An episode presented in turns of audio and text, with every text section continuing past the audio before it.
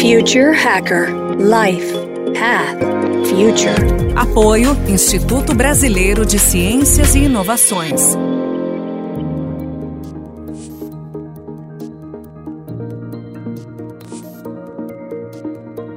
Olá pessoal, bem-vindo ao Future Hacker. Meu nome é André Chaves.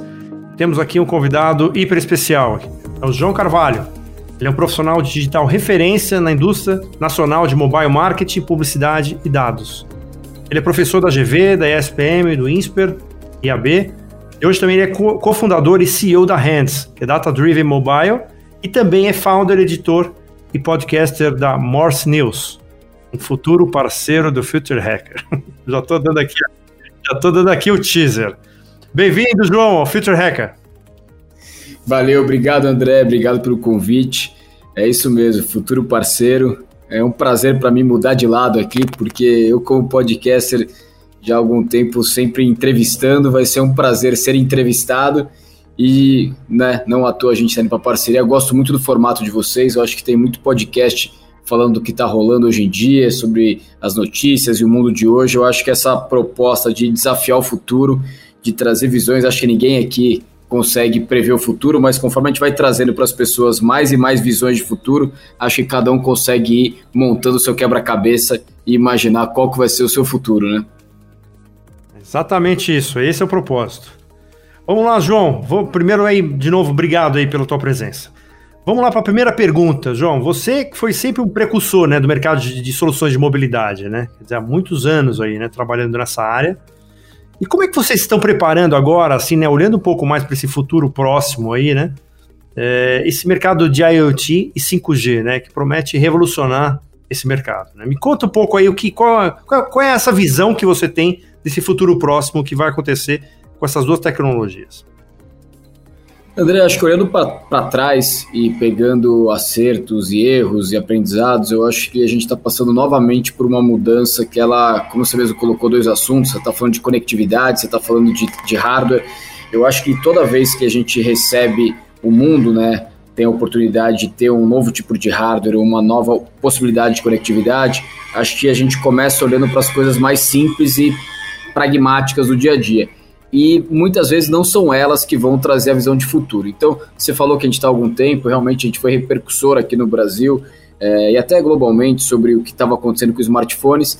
Pensa que quando foram lançados os smartphones, eu estou falando inclusive antes de Apple, né? Vamos falar de BlackBerry, Nokia, tudo mais toda a lógica era o celular que ele tinha uma melhor câmera, uma melhor capacidade de armazenamento, é, era muito preocupado em como o hardware estava evoluindo, depois isso obviamente veio com 3G, a gente já está falando aqui de 5, talvez 6, lá atrás está falando do 3G, da mudança do Edge para 3G, e a gente não conseguia entender naquela época a transformação que viria. Então vamos para os dias de hoje, né? Você tem empresas é, tanto de conteúdo quanto até de serviço, você tem aí, por exemplo, um iFood, um Rappi, é, é um Uber, quantos serviços não nasceram em cima daquilo que lá atrás ninguém nem conseguia imaginar.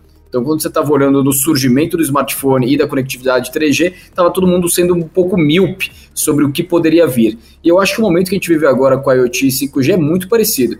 A gente está imaginando aqui uma pequena extensão do que a gente já conhece. Então, olha, vou ter mais velocidade com 5G ou menor latência, a gente pode até entrar na parte técnica, mas eu acho que ainda não entendeu o que eu considero mais importante é quais novos ecossistemas vão surgir. Não estou nem falando de serviço, porque às vezes você tem uma tecnologia, um serviço, é o que, que pode começar. Porque o que a gente estava dando de exemplo aqui de, de delivery e de é, mobilidade como serviço são ecossistemas que surgiram em cima disso. Então, eu acho que o grande desafio é entender quais vão ser esses novos ecossistemas, quais ecossistemas vão desafiar empresas é, de hoje em dia, quais ecossistemas vão criar novas oportunidades. Eu acho que está aí o grande, o grande desafio para quem atua direto ou indiretamente com, é, com essas tecnologias.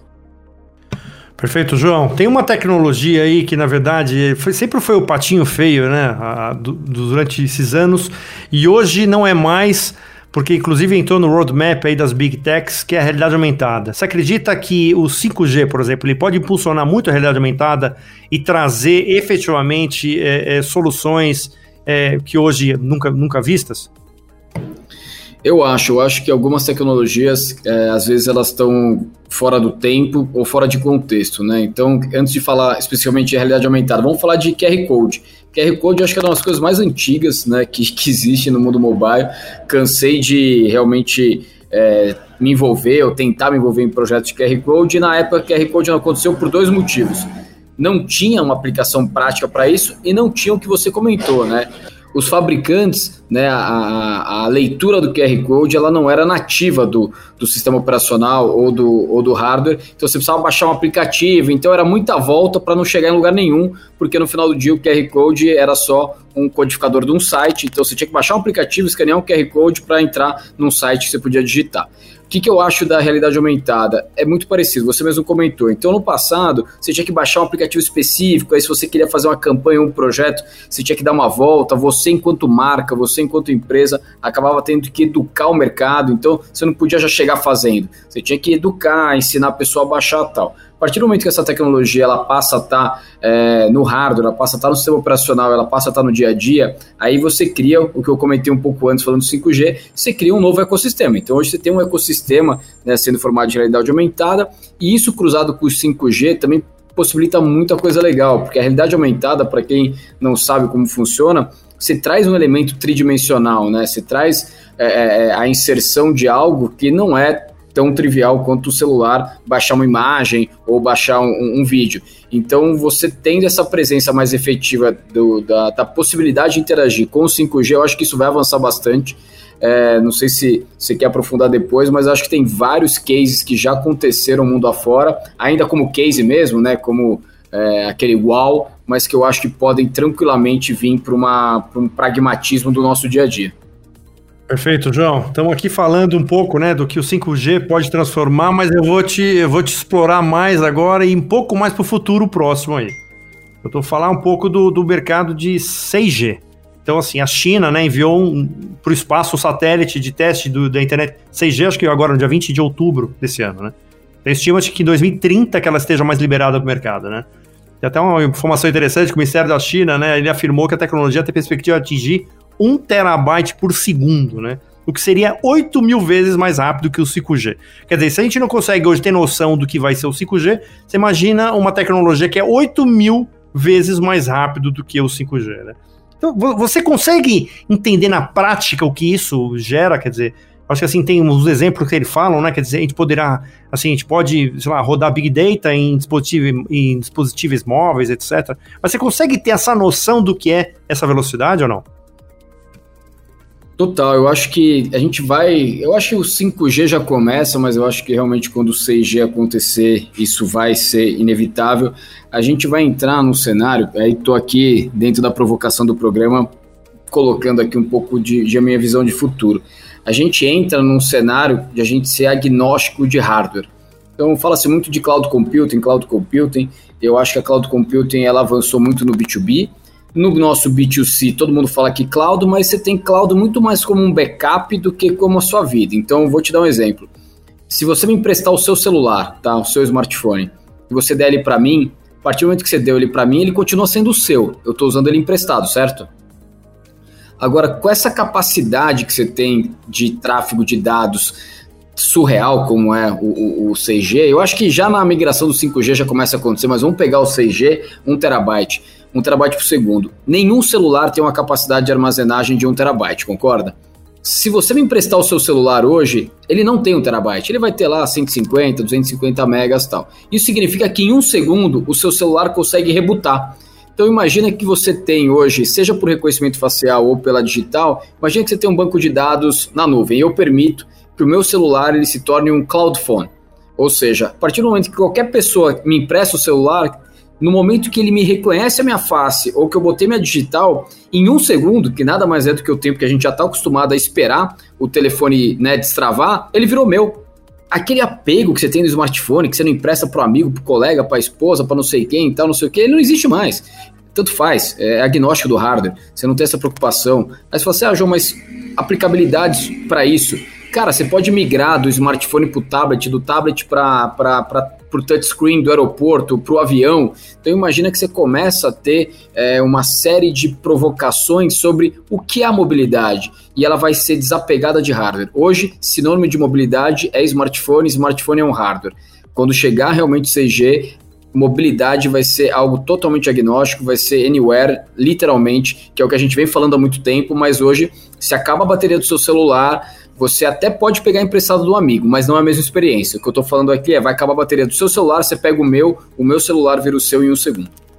Não, e aí você já até responde um pouco uma questão aqui que eu, que eu ia te perguntar sobre uh, se os smartphones estão com dias contados, né? Que tem muita gente que fala que é exatamente isso que você está falando, né? Quer dizer, na verdade vai ser um device a mais, né? Não vai ser o device que é hoje, né? Então, assim, você acredita que tem quantos anos de vida ainda o smartphone como ele é hoje?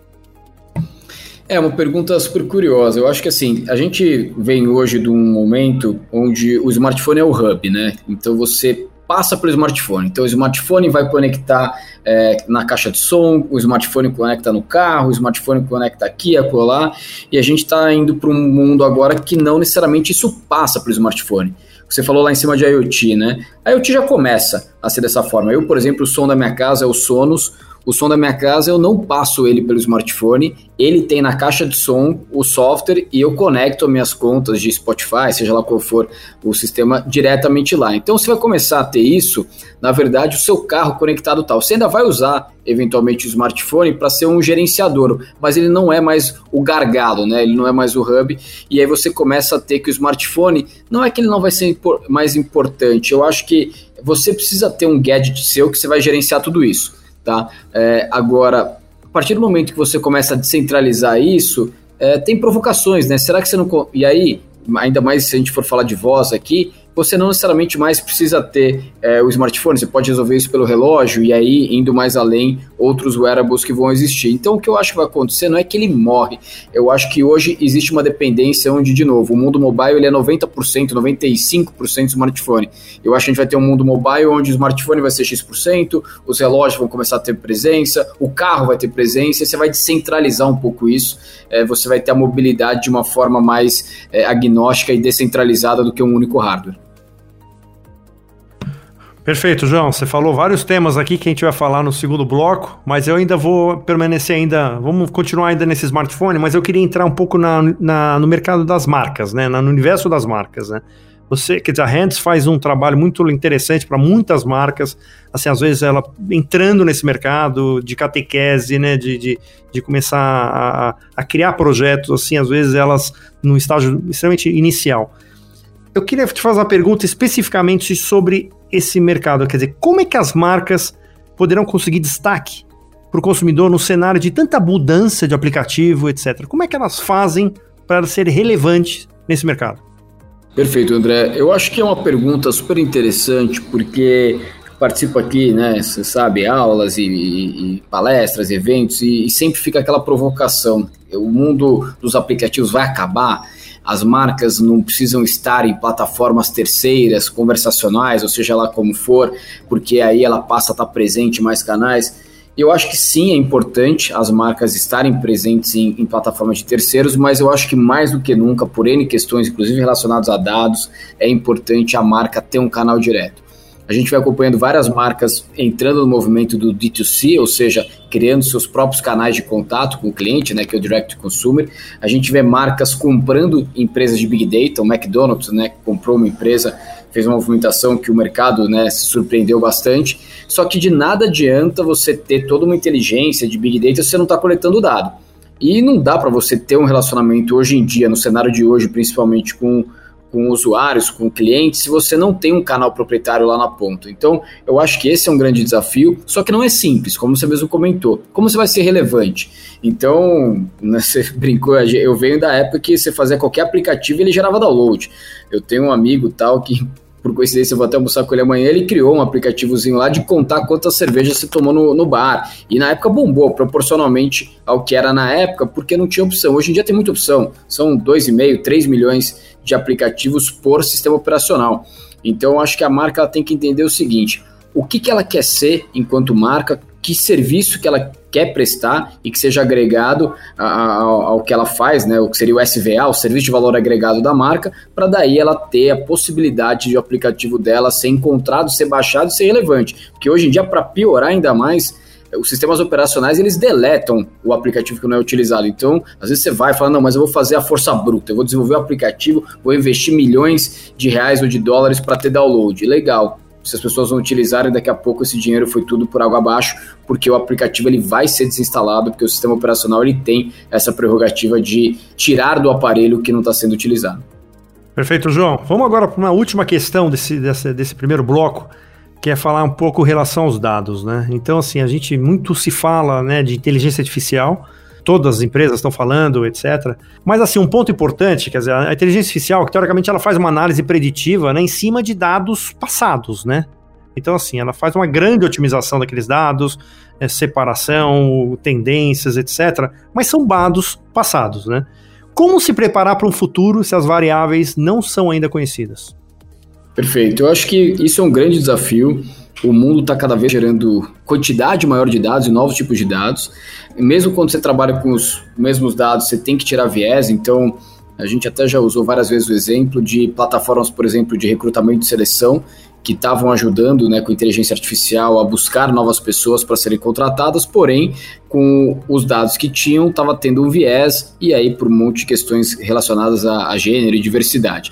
Só que isso para a gente fica evidente a olho nu, porque esse momento que o mundo está vivendo, de diversidade, de gênero, você começa a entender que se uma plataforma de inteligência artificial que está gerando candidatos, está gerando candidatos totalmente desconecto com a realidade hoje em dia, isso fica evidente. Você faz duas, três, cinco, cinquenta entrevistas e fala, opa, tem alguma coisa errada. Agora, a gente bota também inteligência artificial para trabalhar para questões que a gente desconhece. Não apenas desconhece os dados, mas até o resultado. E aí é muito mais desafiador você entender se esse dado tem viés ou se ele está realmente aprendendo. Então, é, o machine learning que a gente fala, que eu acho que é super importante, porque você tem inteligência de dados, você pode colocar inteligência de dados humana ou artificial, que aí seria o que a gente conhece como inteligência artificial. Aí você tem o machine learning, onde o, a própria máquina começa a aprender, e você tem o deep learning, onde ela entra num nível muito mais evoluído. Então, o que a gente vai ter que daqui a pouco começar a fazer é treinar as máquinas para que elas possam criar os próprios modelos. E aí entra um grande desafio, tá, André? Você não sabe onde isso vai parar. É, não sei quem nos acompanha aqui se sabe de testes que já fizeram, por exemplo, entre duas máquinas que elas desenvolvem uma língua própria, uma língua mesmo, né, uma linguagem, uma forma de comunicação, isso sai completamente de controle a ponto de você ter que arrancar da tomada. Então, eu acho que dá sim para usar a tecnologia para a gente vencer essa questão de como gerar essas inferências, essas, essas análises preditivas com dados que ainda não são conhecidos. O desafio é o seguinte: se a gente não conhece o dado e não conhece o resultado, se o dado já chega novo para ser tratado por uma tecnologia que vai gerar uma inteligência que a gente não, não consegue comparar com nada, vai ser muito difícil a gente saber se a gente está acertando ou errando. Eu acho que essa é a grande questão, até social, sobre como tratar esse tipo de cenário. Legal, cara, legal porque você já deu alguns teasers aqui para o próximo bloco. Nós vamos falar lá um pouco de, de, de, do mercado de voz, né, o data war, de blockchain, singularidade. Pessoal, Estamos finalizando esse primeiro bloco, esse papo ótimo com o João Carvalho. Até logo mais.